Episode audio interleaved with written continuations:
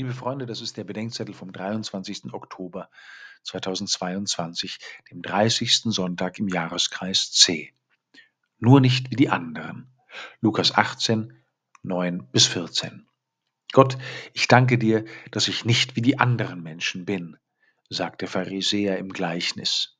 Die anderen Menschen, das sind Räuber, Betrüger, Ehebrecher oder auch dieser Zöllner dort, der ganz hinten im Tempel vor sich auf den Boden schaut.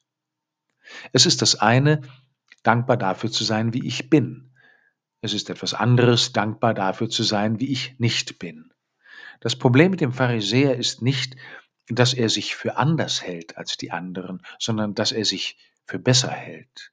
Das Problem ist nicht, dass er kein Sünder sein will, sondern dass er meint, keiner zu sein. Das Problem ist nicht, dass er fromm ist und betet, sondern dass er bei sich betet und zu sich selbst, letztlich sich selbst anbetet und mit Gott verwechselt.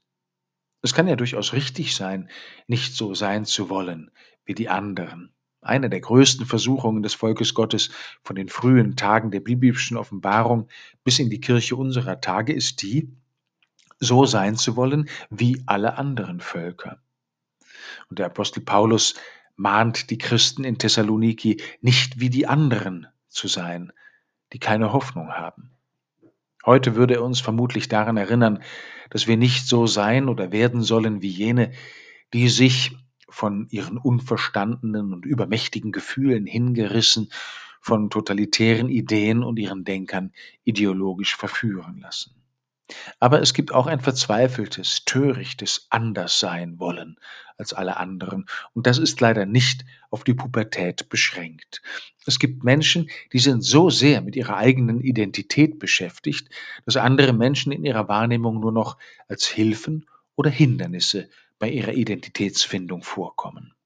Viele meinen genau zu wissen, wie sie nicht sind, wissen aber keineswegs, wie sie sind.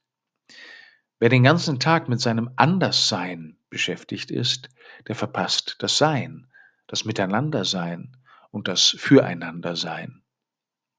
Ob als Stadtbewohner oder Wohnungsnachbar, als Kunde oder Besucher, als Freund oder Verwandter, als Seelsorger oder als Priester, je näher ich Menschen an mich heranlasse, umso häufiger und unausweichlicher werde ich daran erinnert, dass ich mitten unter Sündern lebe und einer von ihnen bin. Unter Heuchlern und Lügnern, unter Dieben und Betrügern, unter Ehebrechern und Pornosüchtigen, unter Selbstmitleidern und Mitläufern, unter Zeittotschlägern und Lebensmüden. Und ich frage mich täglich, wie das in diesem Dschungel denn bitte gehen soll mit der Heiligkeit Gottes, zu der wir berufen sind. Vielleicht so. Guter Gott, vor vielem im Leben der anderen bin ich bewahrt worden. Ich danke dir.